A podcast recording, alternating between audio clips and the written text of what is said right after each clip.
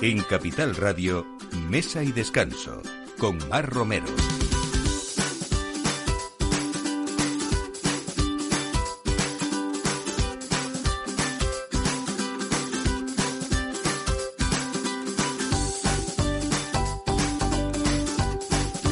Buenos días, pues aquí ya hemos puesto la mesa en Capital Radio hoy domingo, como todos, a esta hora donde nosotros traemos los mejores vinos, los mejores proyectos, los buenos estrenos y esas buenas materias primas para empezar a eso, a querer nuestros mercados, nuestros productos, nuestras mesas y vienen fechas ya en la que todos estamos pensando incluso guardar en la nevera, que no sé si eso será conveniente o no. Bueno, en cualquier caso íbamos a hablar, eh, como siempre, de lo mejor de cada casa y en este caso hoy pues de un local que tiene nada menos que pues casi más de 55 años de historia, nació en el año 1965 y conquistó Paladares al lado del mercado de San Miguel. Hoy esa tradición eh, la recuperamos eh, con otro nombre, eh, Casa Moríes, y tenemos hoy con nosotros a Beltrán Alonso que nos va a hablar de cocina de mercado, de producto, de kilómetro cero, de verduras de la huerta y de muchas cosas para quien quiera venir a Madrid o esté aquí y conocer este lugar que hace muy poquito que se ha estrenado, nada más que unos tres meses aproximadamente. Hoy también quiero hablarles de un libro muy especial, eh, Comprender el vino, casi todo lo que aún no te habían contado los vinos españoles. Es una obra fundamental para conocer y entender los principales vinos españoles de la mano de uno de los mayores expertos de nuestro país, que es Pedro Ballesteros. Es el primero de los únicos cinco Master of Wine españoles, y el único dedicado a la comunicación. Y esto es un exclusivo título que se otorga a quien ha superado los rigurosos requerimientos para ingresar en esta distinguida y centenaria institución británica. Hoy vamos a hablar con él para contarnos qué ha supuesto ese libro y qué ha pretendido con él, porque está enfocado para entendidos del vino y para iniciados en ese vino y curiosos que en ese mundo que, que quieran, eh, bueno, pues pisar más fuerte, ¿no? En este, en este mundo. Y vamos a hablar de un proyecto muy bonito también, un joven proyecto de recuperación de viñedos excepcionales en parajes singulares de la Ribera del Duero. Hoy tenemos con nosotros también a Jorge Arandilla, viticultor y autor de Tres Piedras de este proyecto que nos va a contar cómo son esos parajes y cómo son esos vinos singulares. Y en este fin de semana, desde el viernes, eh, hoy nos queda toda la tarde para quien quiera acercarse, Interovid, la interprofesional de la carne de ovino y caprino de España, tiene por objetivo fomentar el conocimiento y el consumo de la carne de lechal, cordero y cabrito de origen nacional y ha creado Pastoreo. Es un pop-up que se celebra en estos días, como les digo, hasta esta tarde que termina y que es una actividad abierta y gratuita y de la que hablaremos también con su responsable de comunicación, Beatriz Casares. Así que todo esto a partir de ahora en Mesa de Descanso con Miki Garay en la realización y quien les habla, Mar Romero. Bienvenidos. Mesa y Descanso con Mar Romero.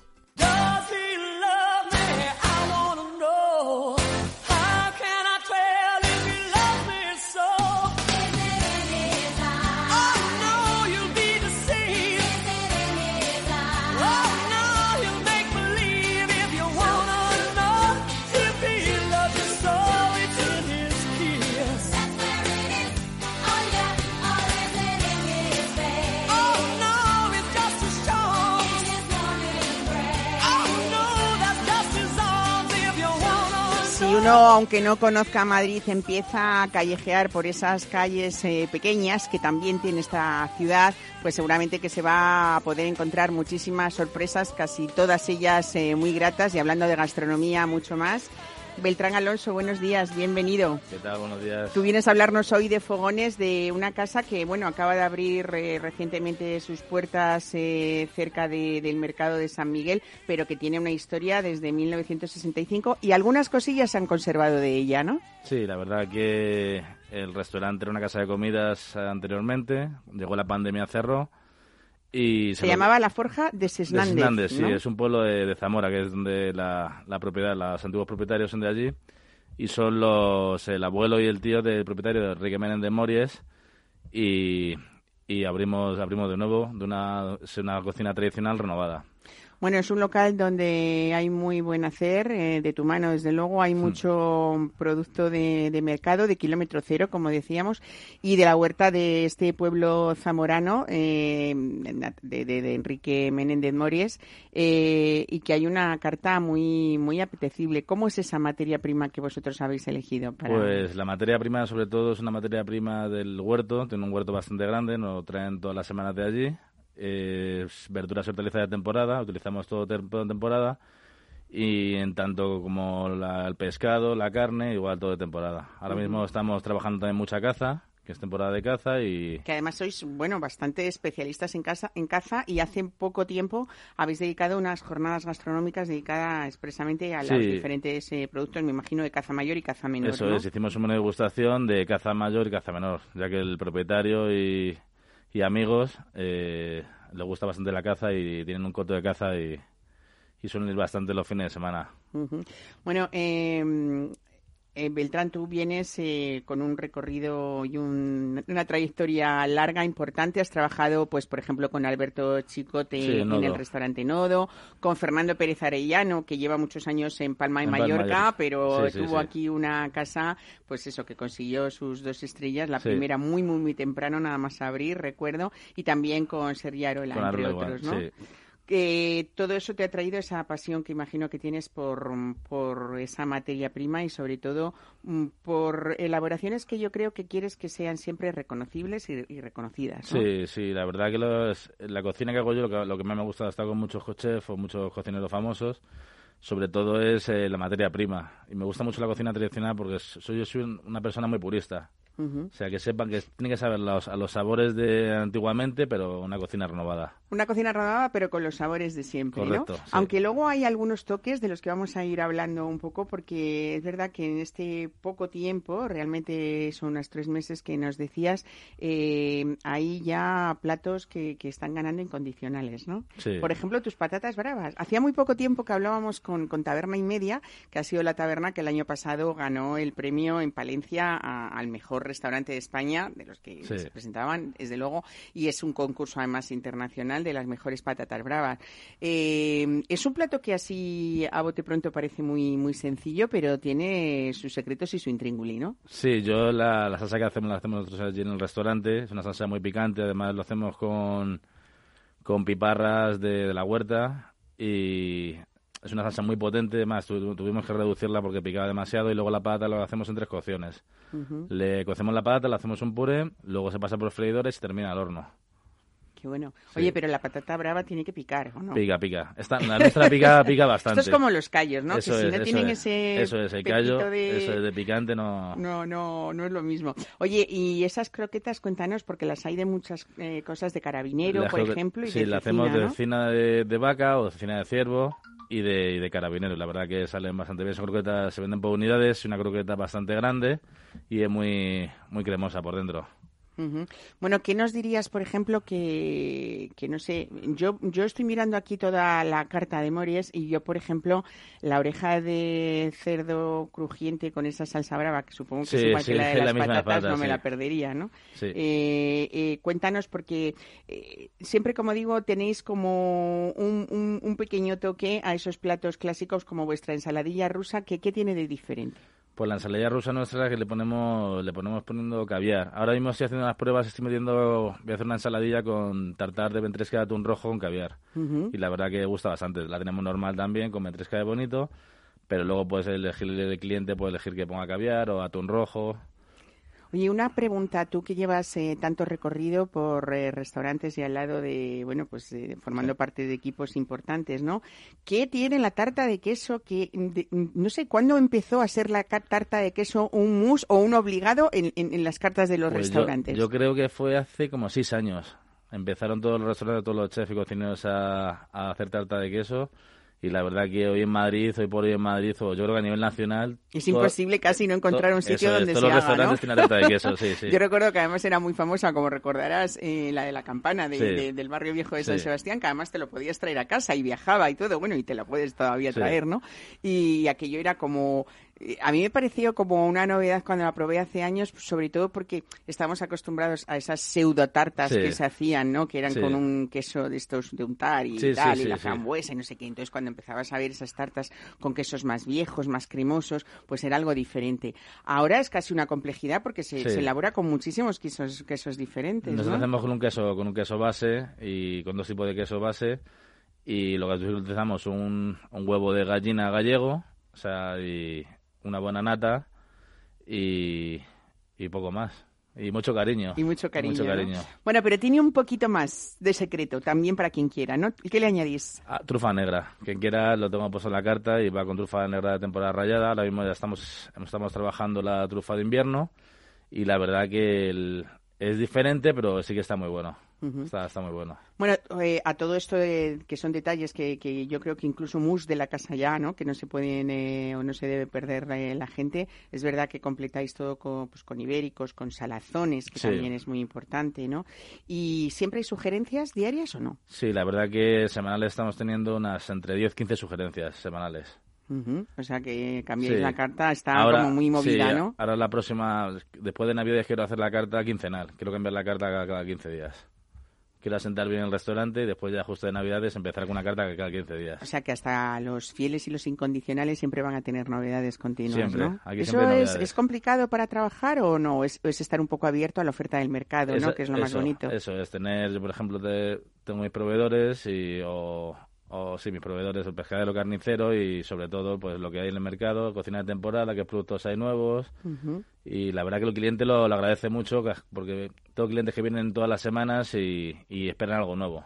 Oye, que nos está escuchando ahora que vienen eh, pues esas fiestas en las que sí que intentamos o, no nos importa tanto complicarnos la vida en casa también, eh, hablando de vuestros platos de caza, eh, bueno, mm, no sé si es muy complicada hacer en casa o de conseguirla o, o cuál es el secreto quizás sea esa maceración que hay que hacer en vino generalmente y en verduras durante por lo menos 24 horas. Depende la pieza de la caza. Por ejemplo, estamos trabajando mucho, estamos haciendo solomillo de jabalí y el solomillo de jabalí no hace falta maceración. En cambio, si ya quieres hacer un rabuto o algo, sí que ves conveniente 24 horas meterlo en vino, verduras, tomillo, romero, especias para que se de la carne y coja un poquito de sabor, que no se tan, tan fuerte. ¿Hay mucho adepto a la caza o cada vez menos o es complicado? Pues yo estoy sorprendido, yo creo que cada vez más incluso, cada vez más, cada vez hay la gente lo prueba, gente que no va al restaurante y no lo ha comido nunca, yo siempre digo probarlo y la verdad que a la gente le, le gusta bastante la caza. Y hay cosas muy sutiles, muy sutiles como puede ser, por ejemplo, una perdiz escabechada que incluso podemos, eh, yo qué sé, pues tirar de una conserva para hacer una buena ensalada y nos resuelve mucho enseguida. Nosotros, por ejemplo, tenemos una cornición escabeche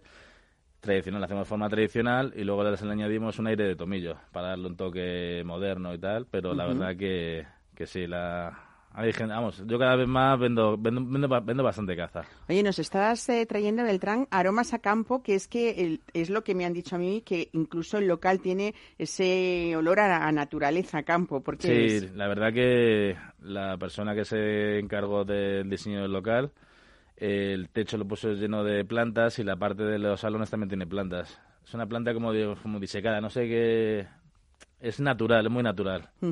Habéis conseguido también conservar algunos elementos de lo que fue ese restaurante el que hemos nombrado desde 1965, por ejemplo, esos eh, azulejos de Talavera de la Sí, la verdad que, los azulejos, sí, cuando, entré al local yo, yo hablé con, con Enrique Menéndez Mories y le dije que eso había que mantenerlo es para mí la esencia del local, de la familia cuando vino a Madrid hace, pues eso, 50, 60 años y montó el restaurante, un recuerdo hacia ellos. Por eso ahí el nombre de Casa Mories. Y algunos muebles restaurados también, ¿no? Sí, tenemos un garidón igual que está restaurado y las mesas del restaurante están restauradas y, la verdad que, que, que restaurándolo y tal quedaron muy chulos. Bueno, me imagino que eh, una cosa sin la otra no se puede vivir. Hay también un cariño mm, que dedicáis a esa carta de vinos, que aunque no es muy extensa, sí que son pues eh, unas 75 referencias, que está muy bien. ¿Y qué habéis buscado? Eh, que sean, o sea, ¿qué habéis buscado en esa carta líquida? En la parte de vinos se encarga el jefe de sala y metre Joaquín, y la verdad yo le he dado carta libre. O sea, que tengamos buenos vinos nacionales y ahora vamos a empezar, vamos a meter una cava de vinos que están haciendo, fabricando y vamos a meter vinos internacionales. Ya estamos con la carta de vinos y meter, pues quiero meter 300, 400 referencias. Que ya es. Sí, sí, sí. Ya queremos hacer una carta, sí, potente, bastante potente. Bueno, ¿qué destacarías eh, con esos tres meses que lleváis de vida y, sobre todo para quien nos está escuchando eh, que se apunte Casa Moríes en su agenda gastronómica como de visita que hay que hacer en Madrid? ¿Cómo, cómo les, les. Pues yo la verdad que. Convences. Yo, el espacio es muy bonito, es un servicio, nos, un servicio clásico, un servicio muy, muy lento, muy cuidadoso y nosotros lo que intentamos conseguir es que el cliente esté como en casa. Hay sobre todo algo muy que nos gusta mucho que es esa zona de picoteo y una barra donde ya te invita luego después a, que conozcas más, más vuestra cocina, ¿no? Eh, ¿Está mm, abierto todos los días o no? Sí, abrimos todos los días. Eh, lunes, martes, miércoles comidas y cenas y luego a partir del jueves interrumpido la parte de barra y la parte de los salones que tenemos en privado es para comidas y cenas igual. Pero sí abrimos todos los días de la semana. Bueno, que hay un menú de degustación también, que es lo que nos puede facilitar un poco la elección, aunque hay gente que siempre le gusta. Eh, no sé si hay gente que no, que, que, prefiere pues el menú de degustación para no pensar y hacerse un poco la idea de lo que es la casa en general o la, carta.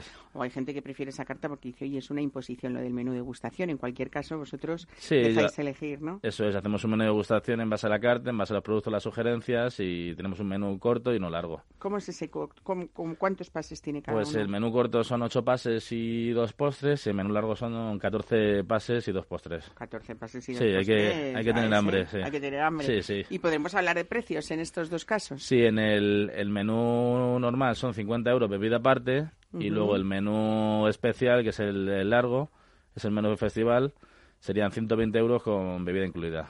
Bueno, está muy bien, ¿no? Para saber bueno, pues un sitio que habéis convertido en muy poco tiempo, casi eso, en visita obligada, en tradicional, y lo más bonito es que hablemos de producto y de, mercado, ¿no? Eso que, que, nos esperan ahora fechas también muy especiales y supongo que encontraremos algún plato especial también en casa. Sí, seguro. Sí, sí, sí, sí. Muy bien, pues Beltrán Alonso, muchas gracias por traernos aquí esos olores a naturaleza, a campo y sobre todo esas especialidades bien hechas, bien trabajadas y cosas ricas, que al final es lo que importa, ¿no? Eso es. Muchísimas gracias. Muchísimas gracias. Buen fin de semana. Gracias. Hasta luego. Mesa y descanso. Capital Radio.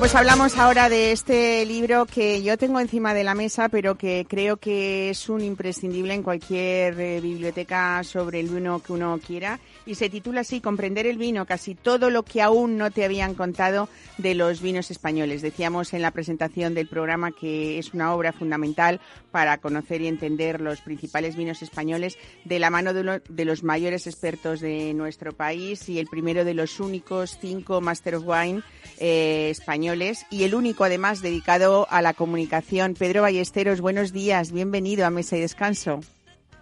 Hola, buenos días. Muchas gracias por invitarme. Gracias a ti, sobre todo sabiendo que, pues eso, que tienes mucho trabajo, muchas reuniones y supongo que ahora con este libro que acaba de salir al mercado, mm, más de una entrevista, ¿no, Pedro? Sí, sí, es cierto, es cierto.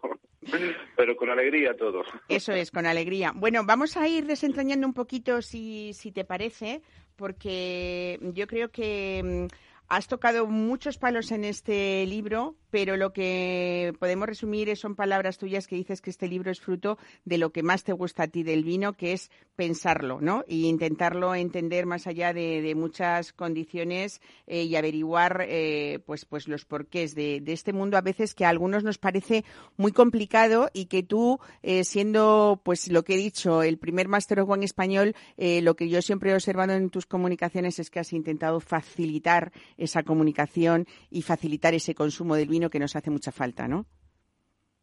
Sí, yo, yo pienso que el vino es una forma pues muy divertida y placentera pues de pensar el mundo porque es una bebida que lleva detrás de ella pues muchos paisajes, muchas historias, muchas relaciones entre, entre la gente, muchas posiciones sociales, muchos intereses. Es muy bonito pensar el, mundo a través del vino. No digo que sea ni lo mejor ni lo único, pero a mí por lo menos me divierte y me ha enseñado mucho en la vida, la verdad que sí. Bueno, eh, es verdad que dices que, que el vino se hace bajo principios muy diferentes a los de los alimentos de verdad. Eh, yo te he escuchado alguna ocasión que cuando defendemos mucho es que el vino es un alimento y que en esa pirámide nutricional debería estar casi no recomendado, sino incluido. Eh, ¿Te has revelado un poco contra esa teoría y explícanos por qué? Porque tú quieres diferenciar, no es un alimento básico ni tampoco se debe a, yo creo que, que se debe vender o comprar de una manera muy especial pensando de distinta manera, ¿no?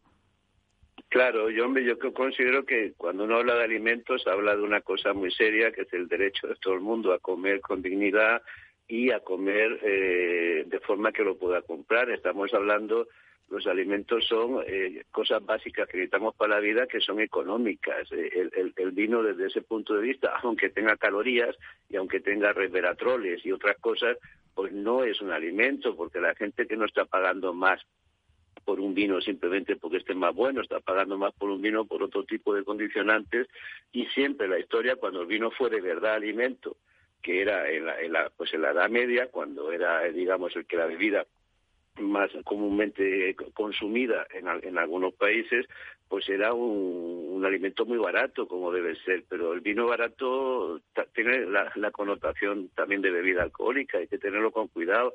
El vino que no es alimento, que es pensamiento, que es sociedad, que es eh, hacer otras cosas, pues me parece mucho más interesante que el vino como alimento. Yo no, aparte a mí no me gusta, he visto en China que mucha gente bebe vino tinto porque consideran que es bueno para la salud. El vino medicina, eso ya está superado. Hay medicinas mucho más buenas.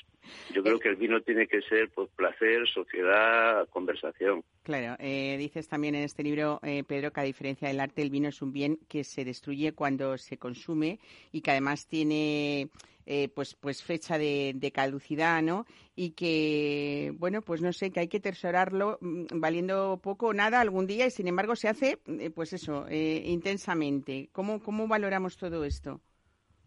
Sí, vamos a ver, hay dos tipos de vino. Hay uno que se destruye cuando se consume y hay otro que se destruye físicamente cuando se consume, pero no se destruye en realidad, lo que hace es que se transforma, se transforma de líquido en memoria porque es el vino fino, el vino del que se habla, el vino del, que se piensa.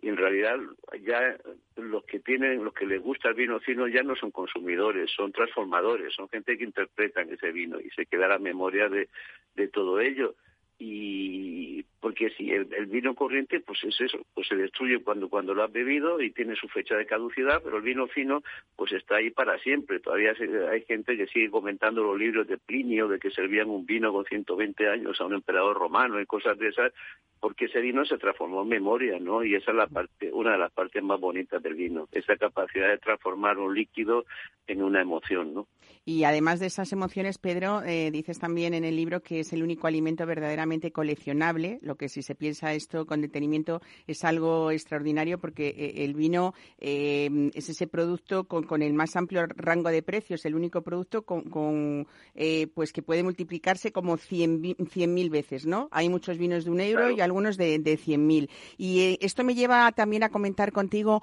un poco esa tendencia que hay ahora mismo y que algunas veces hemos comentado en este programa de lo que es esa tendencia de grandes inversores a, comprar vino y aguantarlo durante mucho tiempo para que crezca su valor eh, y, y, están alcanzando algunos precios en el mercado, bueno, pues que no deja de ser una inversión de lujo más, ¿no?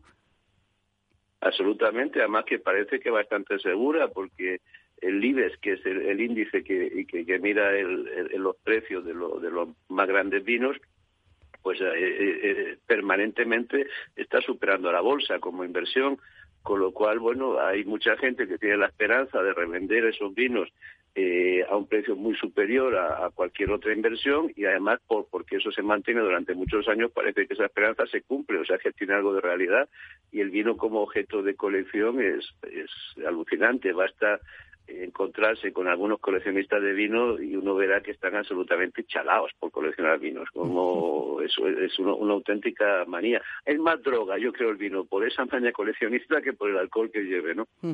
Eh, tanto valor alcanza en el mercado que al final también pasa como con las obras de arte que tenemos. ¿Podríamos hablar de un mercado negro del vino? Eh, lo digo a raíz de esas últimas noticias, pues por ejemplo, que todos conocemos, pues de esos vinos que han robado en el restaurante Atrio y que también ha habido robos históricos a lo largo de la historia, ¿no? O de la reciente historia. Bueno, pensando muy mal, a mí no me extrañaría que alguien muy rico, muy rico, pues encargara un robo simplemente con el objetivo de, beberse una, una, botella de un vino eh, muy preciado o de tenerla escondida en casa sin interés de revenderla. Revender, no podría, ¿no? Revenderla, porque eso sería, vamos, delatarse, ¿no? Es un, mercado, es un mercado bastante conocido, como el que roba un Picasso, lo tiene muy mal para revenderlo, ¿no? Y un Chateau d'Yquem es un, es un vino muy difícil de revender de, eh, de forma pública. Pero sí, sí me puedo imaginar que, que existan esas, esas, obsesiones, ya se han hecho muchas novelas sobre eso, ¿no? Los coleccionistas de cualquier cosa que roban para tenerlo, ¿no? Y me imagino que sí, que puede ser perfectamente eh, factible. Entre los muchos capítulos de este libro, que me parece una obra súper completa y que tú eh, pues explicas desde muchos puntos de vista y diferentes, hablamos hablando de ese vino de lujo, eh, también el vino puede ser eh, una vía de, mm, por supuesto, regalo, pero también de favores. Y hablas de España y China porque, eh, bueno, pues, mm, hay, hay diferentes costumbres entre los países y es verdad que, que en China en los últimos, no sé, me voy simplemente 10, 12 años atrás ha habido una revolución en ese concepto de una, eh, pues de una cultura que a lo mejor no, no, no era consumista de vino en absoluto, ¿no? O consumidor de vino. Sí. Sí, pero es una cultura que a veces, muchas veces las culturas convergen, es una cultura en la que el regalo por agradecimiento o por, para que le hagan un favor o porque no hay eh, formas de, de, hacer las cosas bien establecidas, pues están presentes en la cultura china como, como lo es en, las culturas occidentales, cada vez más eh, cada vez menos afortunadamente, ¿no? Pero igual eso lo he vivido yo de chico, igual que, eh, que al maestro de escuela que ganaba muy poco, pues la familia le regalaban cualquier cosa barata para agradecerle, al médico se le regalaba algo mejor, al cura algo parecido, y luego ya al alcalde y a la gente política ya vino más preciados y luego ya, por supuesto, a los ministros y todo eso, pues tenían la, la, mayor parte de ellos unas colecciones de, de vinos absolutamente increíbles y la mayor parte viniendo de regalos, pues en China funciona exactamente igual. Además, en, China es, está muy establecida la cultura del regalo y, desde luego, eh, todo el sector del vino de lujo chino que se ha desarrollado brutalmente, sobre todo con, con bodegas chinas. Ahí en China eh, comenzó mucho con todas las lo que ellos llaman el guanxi, las relaciones, las redes, hacerse favores, los regalos, y el, eh, el, vino es un elemento icónico para hacer regalos. eh, Pedro, hablando de, bueno, esa, eh, esos políticos, ¿no? esa fuerza viva que hablabas tú antiguamente, pero vamos a actualizarlo un poco porque también dices que en este libro, eh, y creo que eso es, hay que estudiarlo, y sobre todo en España también, que dices que de poco sirve una tradición milenaria como es el vino si el régimen político no promociona esta bebida, ¿no? nos pasa nosotros en nuestros medios de comunicación el vino eh, difícilmente aparece o nos cuesta, sobre todo a unos horarios. es difícil o, vemos muy poco películas españolas y, mucho más al contrario. En las americanas sí que lo vemos como hay ese consumo de vino cotidiano en, una situación cotidiana. ¿Tendríamos que cambiar cosas en este país para fomentar ese consumo del vino? Sobre todo en esa edad joven.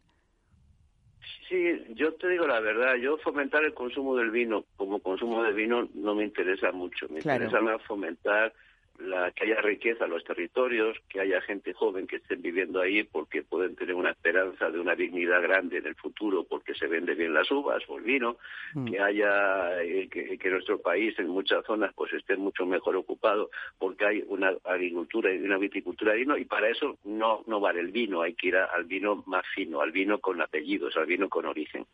Y para eso pues yo diría es que bueno que cuanto eh, eh, cuanto más claro seamos por las cosas, mejor. Siempre han habido, desde milenario, la manía del alcohol porque sabemos los efectos buenos y malos del alcohol y se ha pretendido demonizar, como ahora se ha, demonizado también la marihuana, como se demonizan un montón de cosas, ahora también se habla de, las carnes grasas y otras cosas, que todas ellas seguro que hay una razón para ello, porque evidentemente pues mal consumidas hacen mucho daño y además crean unas adicciones peligrosas que hasta cambian el comportamiento, eso no hay ninguna duda. Lo que pasa es que ya podrían los gobiernos fiarse un poco de la inteligencia de las personas y crear unos prestigios sociales y saber que el que bebe fino es muy raro que, que beba demasiado, al contrario, tiene todo el interés en mantener sus sentidos eh, eh, eh, totalmente despiertos, en pensar que lo que se bebe pensando, pues no, no se bebe con una actitud de vicio, respetar un poco la inteligencia de las personas y fomentar que haya una, una, una serie de cosas que nos den no solamente placer, sino que nos hagan sentirnos bien, que nos den curiosidad para investigar y para, y para ir más allá. Y en lo que me dices de los jóvenes, yo siempre digo lo mismo. Yo, la política mía para el vino y los jóvenes es dejar en paz a los jóvenes ayudarles a que encuentren trabajo, a que a que desarrollen su vida con alegría y con dignidad, que al vino ya se llega uno solo. Ya llegará, ¿no? Que nadie le, eh, el, que le esté mareando uno con vino cuando los problemas son que te, que te renueven contrato de trabajo si lo tienes, ¿no? Ya. Bueno, decías también... Eh, eh, nuestros jóvenes, ¿no? Claro, decías en esa introducción o dices en esa introducción tuya que tu pasión por el vino no es ni natural ni temprana porque no tenías historias que contar sobre abuelos o, o sobre pasiones por vino cuando eras un, niño y que hasta los 24, 25 años no te gustaba el vino, pero realmente es algo natural que pase eso, ¿no? Porque en esos vinos finos de los que tú hablas, en el gusto, en el amor por el vino, que también eso lleva a unas situaciones para disfrutarlo, eh, casi se necesita ese mínimo de, de madurez para, para saberlo disfrutar, ¿no?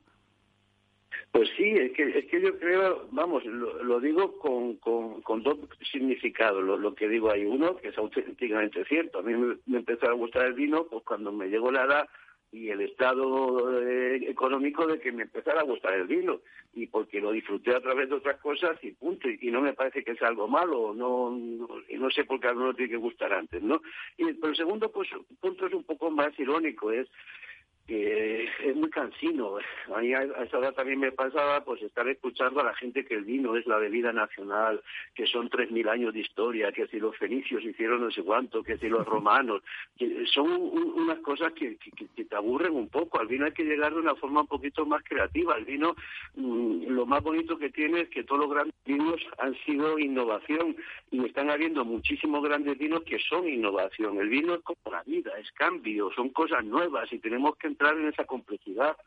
Yo lo comparo con mi hijo, que es mucho más cervecero que que vinófilo, pero se ha hecho cervecero en serio, esto de que hace cervezas artesanas, que se da los bares de cerveza, y yo le veo que siempre dice que a los jóvenes hay que simplificar el mensaje para que les guste, y yo veo que a los jóvenes que, que se toman la cerveza con alegría, pues tienen un mensaje complicadísimo, tienen una tipología de cerveza que no hay quien entienda, con palabras rarísimas, y les encanta, y están felices, y a mí me parece que ese factor de curiosidad y ese factor de cambio en la vida, de que uno va llegando al vino, no es una cosa que tengas el vino en tu, en tu eh, ADN o que lo tengas en, tu historia milenaria.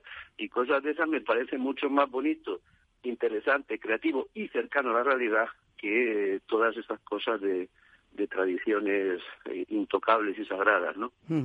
Bueno, eh, sabes que ha salido la lista hace nada, dos días, de los top 100 de los vinos de España de James Acklin, eh, y él dice precisamente y habla de esos cambios que en los últimos años se están viendo en España, esos jóvenes viticultores que tú dices que regresan pues para hacer proyectos bonitos, para recoger esa herencia que un poco ha estado abandonada, de la que vamos a hablar hoy también con el proyecto Tres Piedras de, Jorge Arandilla.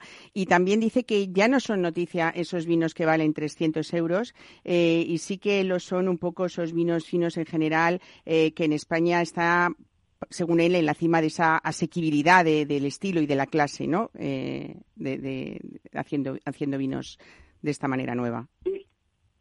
yo creo más bien que es una deriva más. Yo creo que sigue habiendo un mercado estupendo para los vinos de 300 euros y se ha creado un mercado nuevo, también estupendo para los vinos de viejo piñedo recuperados por gente joven que dan unas características particulares y también hay un vino estupendísimo para eh, los vinos de marca de millones de botellas que dan una calidad garantizada y también hay un vino, eh, un mercado muy bueno para los vinos naturales o que se presentan así o para vinos internacionales. Eh, y lo bonito del mercado, lo bonito del vino es que siempre se digrega, es totalmente disperso y van saliendo nuevas cosas, no existen pirámides, existen un montón de piquitos, ¿no? Y cada uno por su sitio y eso es lo que hace tan divertido el vino, ¿no?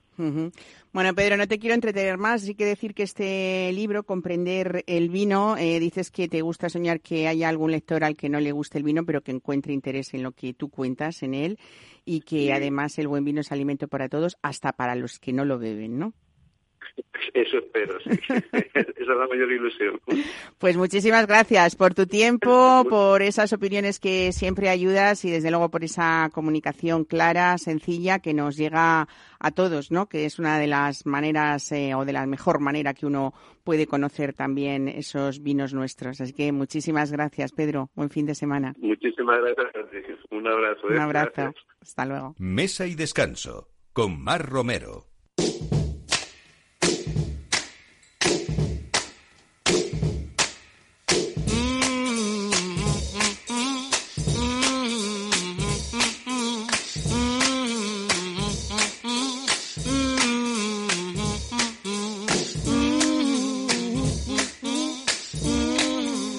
Pues como dicen las palabras de Pedro Ballesteros, qué bonito es encontrar eh, nuevas generaciones interesadas en, recuperar la historia y el patrimonio vinícola de las distintas zonas españolas.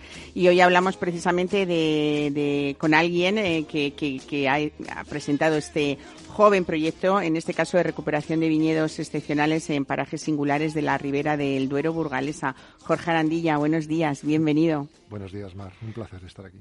Bueno, así se llama Tres Piedras. Ahora nos vas a contar eh, por qué y cómo supiste explicar el otro día en Madrid eh, para bueno pues para prensa para para para prescriptores perdón y, para todo el que estaba interesado en esos proyectos sobre todo de, saber que se pueden seguir reconstruyendo viñedos en parajes singulares y que al final es una herencia que estábamos perdiendo y que bueno que, tiene que haber interés por parte de personas como tú no que ha vivido esa herencia familiar Así es. Eh, yo tengo, tengo ahora mismo 36 años. He pasado, pues, los últimos 36 años prácticamente eh, al lado de una viña, al lado de la mano de mi padre, eh, pues podando en el tractor, haciendo trabajos en el viñedo.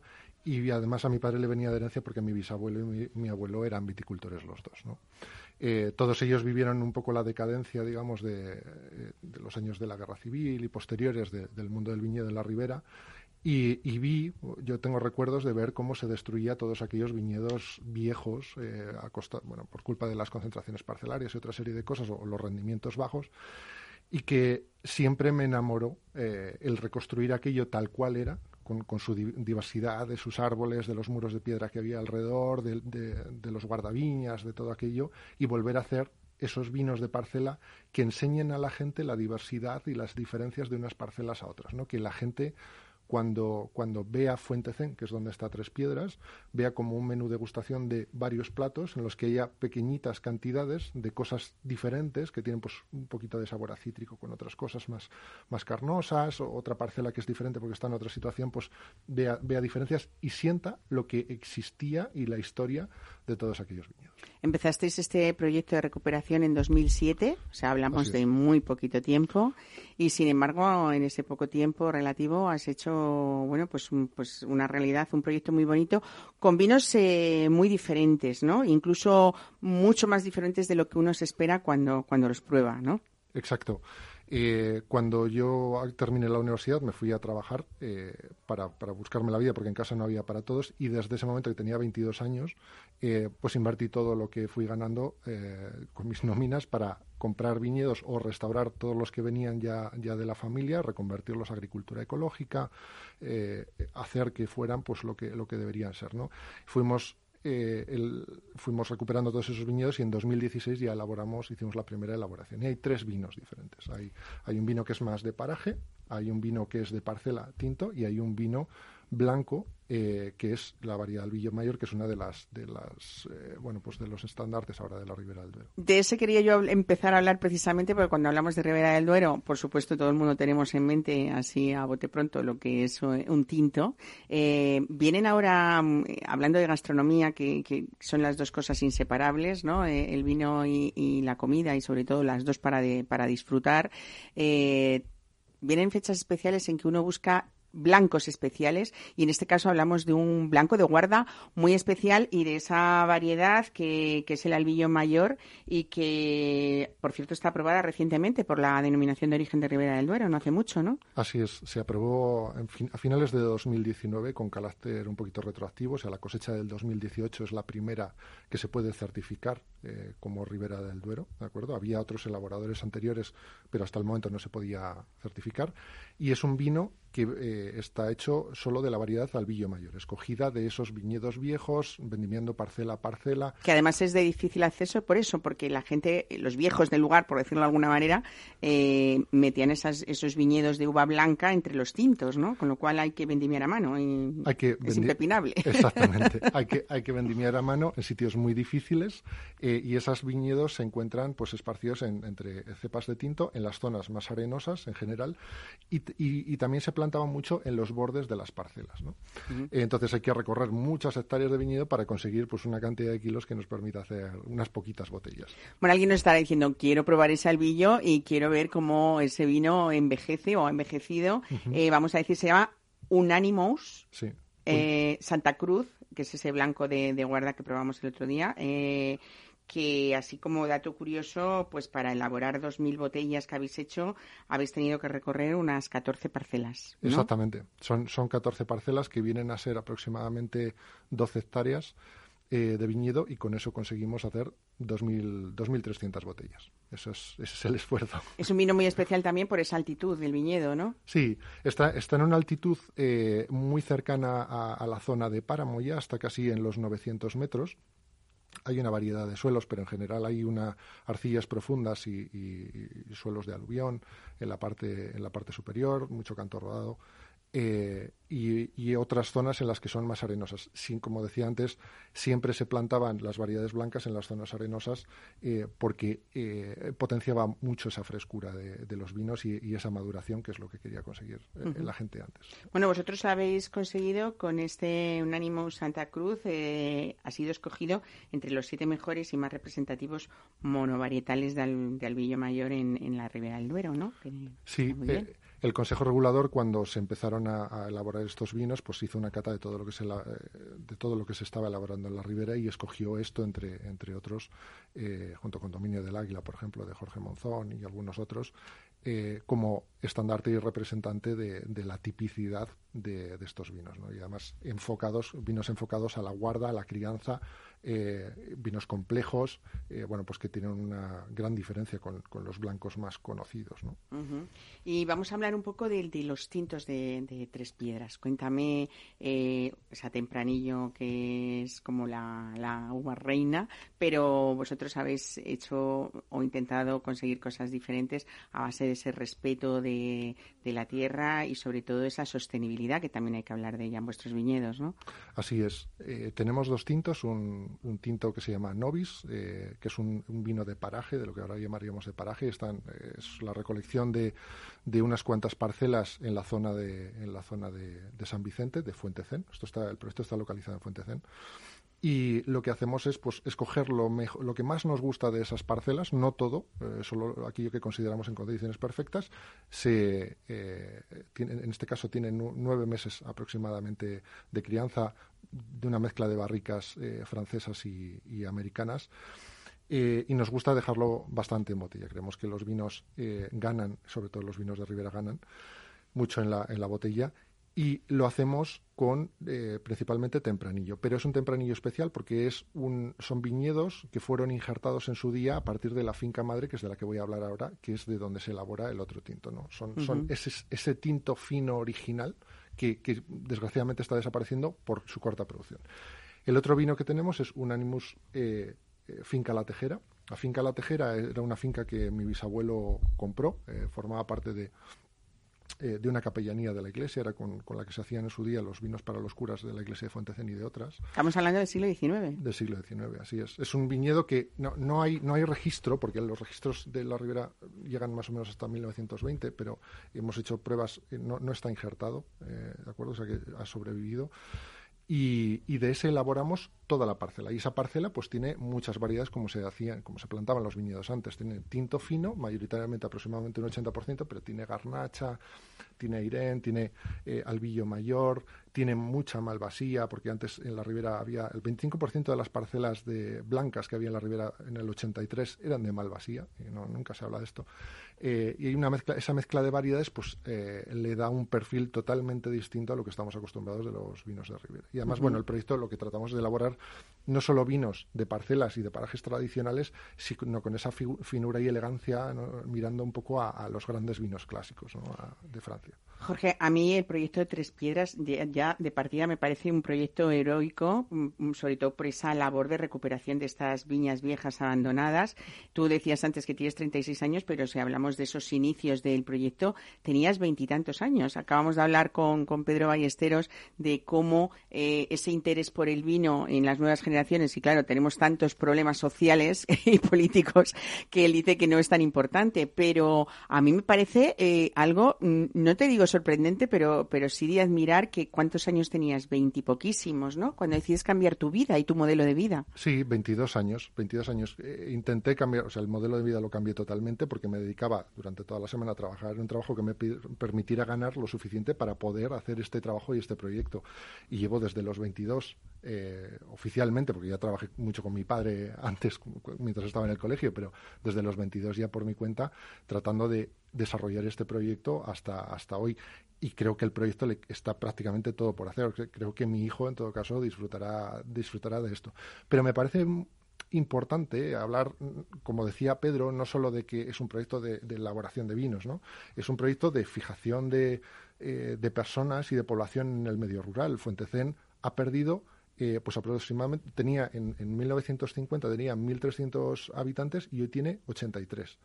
Esa para mí sería un orgullo que todos los trabajadores que llevan 14 años conmigo en el viñedo ayudándome se quedaran en, en, el pueblo, que vengan más familias que trabajen en la bodega y se queden en el pueblo, que esa gente tenga interés y haga sus proyectos también, porque a mí me encantaría, ¿no? es mejor que haya cinco proyectos que que solo haya uno, ¿no? Que la gente eh, que se revitalice esa zona, ¿no? Y que al final haya proyectos de vida interesantes y, bonitos, y sobre todo en el campo. No deja de sorprendernos de todas maneras cuando alguien nos cuenta que con esa edad en la que tú dices veintipoquísimos años uno tome la decisión para trabajar en un cambio de vida que hoy, bueno, para ti es una realidad y algo pues para sentirse orgulloso, ¿no? Así es, es muy difícil, tengo que decir, es algo por lo que de verdad tienes que estar muy convencido y lo tienes que querer y amar, porque si no nadie saltaría a la piscina, como se dice, eh, de esa manera, porque eh, económicamente es muy, muy, muy difícil. Eh, esto, no, esto no se hace, nadie lo hace por ganar dinero, esto lo haces porque a ti te gusta hacer eso y quieres que eso sea pues lo que tú entregues no sé, al pueblo, a, los demás, a, la ribera, a la gente que, disfruta de los vinos y tú disfrutes en el camino de hacerlo, por supuesto. Qué bonito. Bueno, pues vamos a seguir disfrutando del campo, si te parece. Vamos a hablar de pastoreo, que es el primer pop-up abierto y gratuito que se está celebrando este fin de semana. Todavía nos queda esta tarde de domingo para, para saber y reconocer eh, cuáles son nuestras carnes de ovino y de caprino. Y por cierto, si yo te invitara mm, pues a comer eh, en este momento que ya es la hora eh, un buen cordero, ¿tú qué, qué, me pones en la mesa de tres piedras? Pues yo, yo le diría a la gente que hoy, a mí me gusta que la gente descubra, ¿no? Y que trate no de maridarlo con tintos, en este caso que fuera a, buscando un blanco, ¿no? Un blanco de guarda potente con cuerpo carnoso como sería un Animus Santa Cruz y que pruebe a maridar y a descubrir. Esto se trata, lo importante es el camino, ¿no? y esos juegos que nos hacen disfrutar, sobre todo en la mesa. Pues eh, Jorge Andilla, muchísimas gracias por traernos esto y sobre todo felicidades, eh, bueno, pues por esa valentía de empezar un camino que al final ya ha tomado su, su vía ¿eh? y que y que bueno y que es una realidad, que eso es lo más bonito de todo y sobre todo que todos podamos disfrutar de, de esos vinos que tienen historia y que tú has sabido recuperar de una manera pues tan acertada y tan bonita. Así que muchísimas gracias. Muchísimas gracias, Mar. Mesa y descanso. Capital Radio. My baby's always dancing. I wouldn't be a bad thing, but I don't get no loving, yeah, that's no lie. We spent the night in Frisco at every kind of disco. From the night I kissed our love goodbye. I don't blame it on sunshine. I don't blame it on moonlight.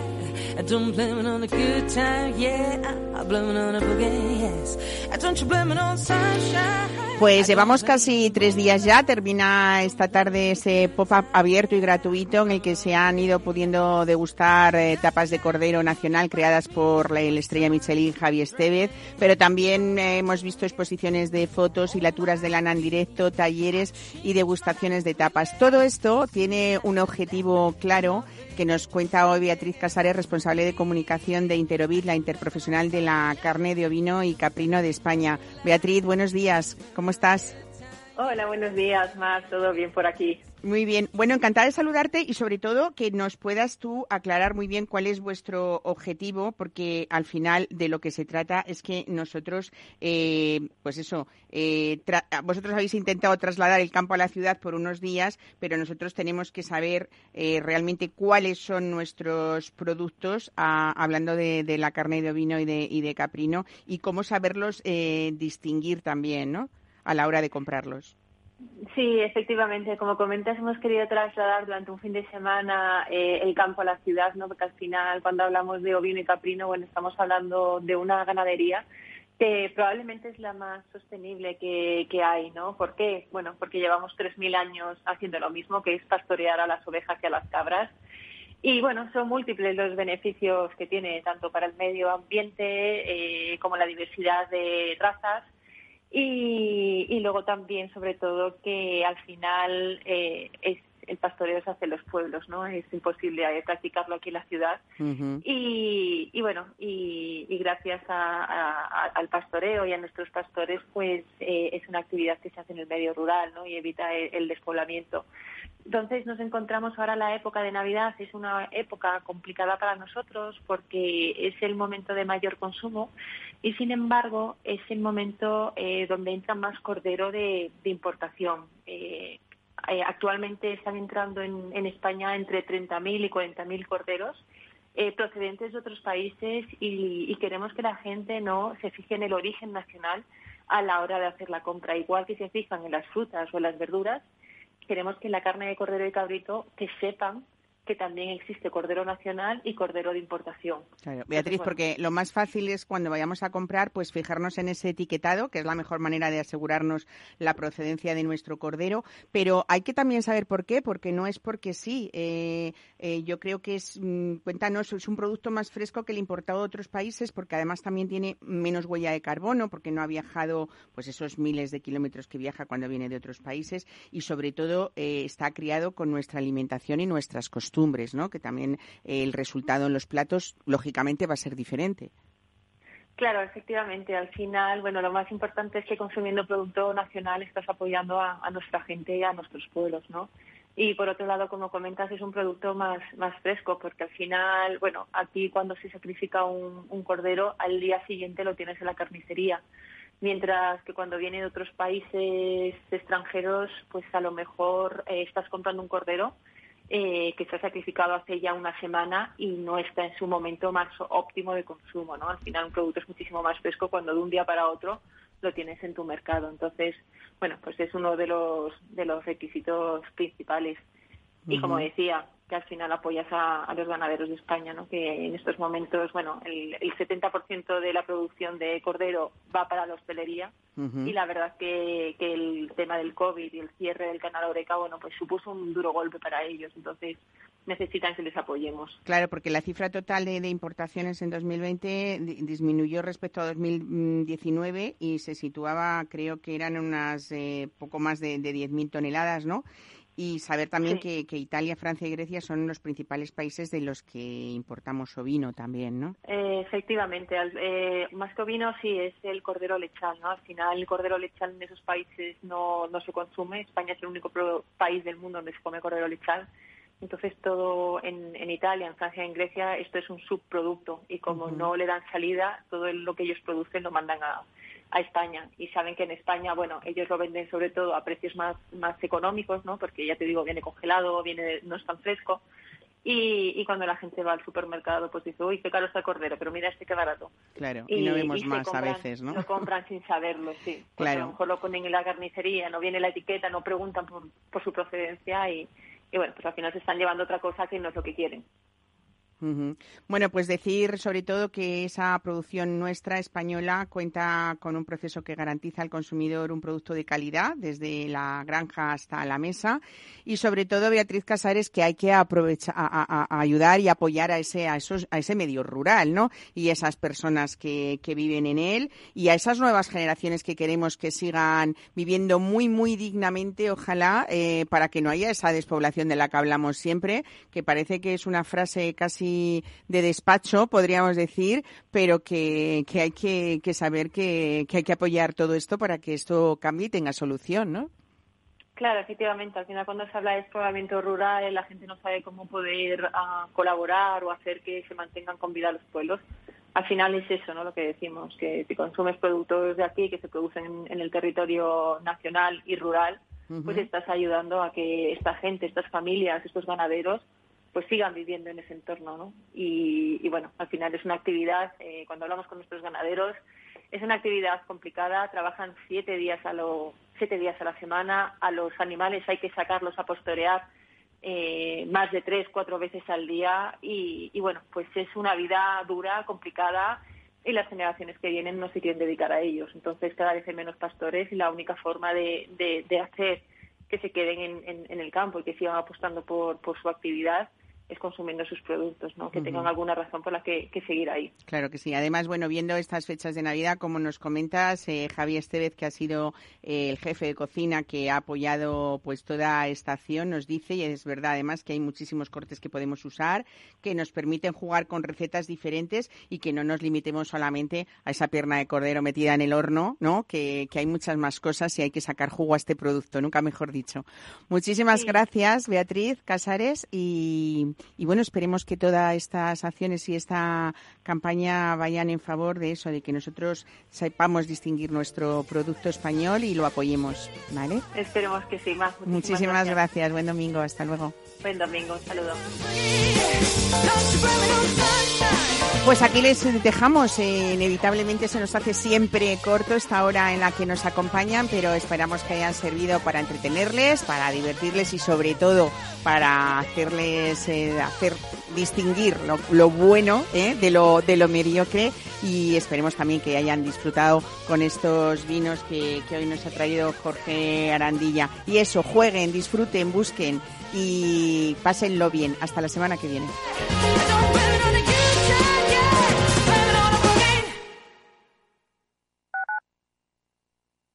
Disfruta de la mejor cocina gallega en Montes de Galicia. Todo un clásico moderno en el barrio de Salamanca. Disfruta de la variada dieta atlántica, de las mejores carnes y pescados tratados con respeto y transparencia y regados con una de las mejores bodegas de la zona. En grupo, en familia o en pareja, Montes de Galicia te ofrece el espacio perfecto en cada ocasión. Inversión inmobiliaria acompaña al mercado inmobiliario en este nuevo ciclo. Todos los jueves de 10.30 a 13 horas, el inversor encontrará las claves para realizar su mejor inversión. La mañana de los jueves en Capital Radio tomamos el pulso al sector inmobiliario. Noticias, análisis de mercado y debates donde los protagonistas del sector podrán contar en primera persona los retos a los que se enfrenta el ladrillo. Inversión inmobiliaria pone la voz al sector inmobiliario. Aquí en Capital Radio. Horno San Onofre. Somos pasteleros y eso nos gusta. Utilizamos materias primas que nos hacen disfrutar y elaboramos todos nuestros productos de forma artesanal, sin sucedáneos, ni margarinas, ni grasas trans. Sabemos que las cosas buenas son importantes. Con el hashtag buscamos gente dulce. Horno San Onofre, calle San Onofre 3, teléfono 91 532 9060 y calle Hernani 7, teléfono 91 554 3396. También nos encontrarás en el mercado de San Miguel, www.pasteleriasanonofre.com. Si te gusta el pádel, en Capital Radio tenemos tu espacio. Todos los martes a las 22 horas saltamos a la pista para contarte la actualidad del World Padel Tour, los torneos amateur, las novedades de las marcas y toda la actualidad relacionada con el segundo deporte más practicado de España. Esto es Padel, los martes a las 10 de la noche en Capital Radio.